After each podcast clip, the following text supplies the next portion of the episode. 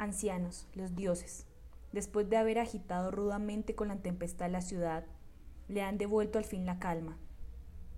A vosotros solos, de entre todos los ciudadanos, os han convocado aquí mis mensajeros porque me es conocida vuestra constante y respetuosa sumisión al trono del Ayo, y vuestra devoción a Edipo mientras regió la ciudad, así como cuando, ya muerto, os convertáis fieles con constancia a sus hijos.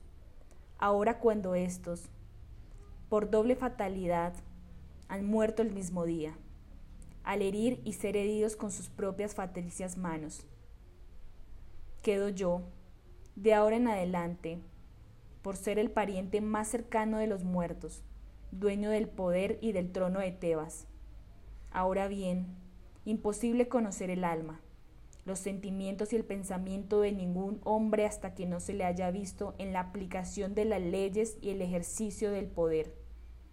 Por mi parte, considero, hoy como ayer, un mal gobernante, en el que el gobierno de una ciudad no sabe adoptar las decisiones más cuerdas y deja que el miedo, por los motivos que sean, le encadene la lengua, y al que estime más a un amigo que a su propia patria.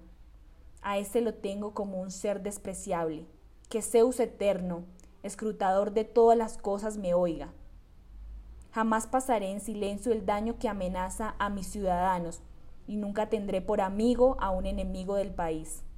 Creo, en efecto, que la salvación de la patria es nuestra salvación y que nunca nos faltará amigos mientras nuestra nave camine gobernada con recto timón. Apoyándome en, las en tales principios, pienso poder lograr que esta ciudad sea floreciente y guiada por ellos.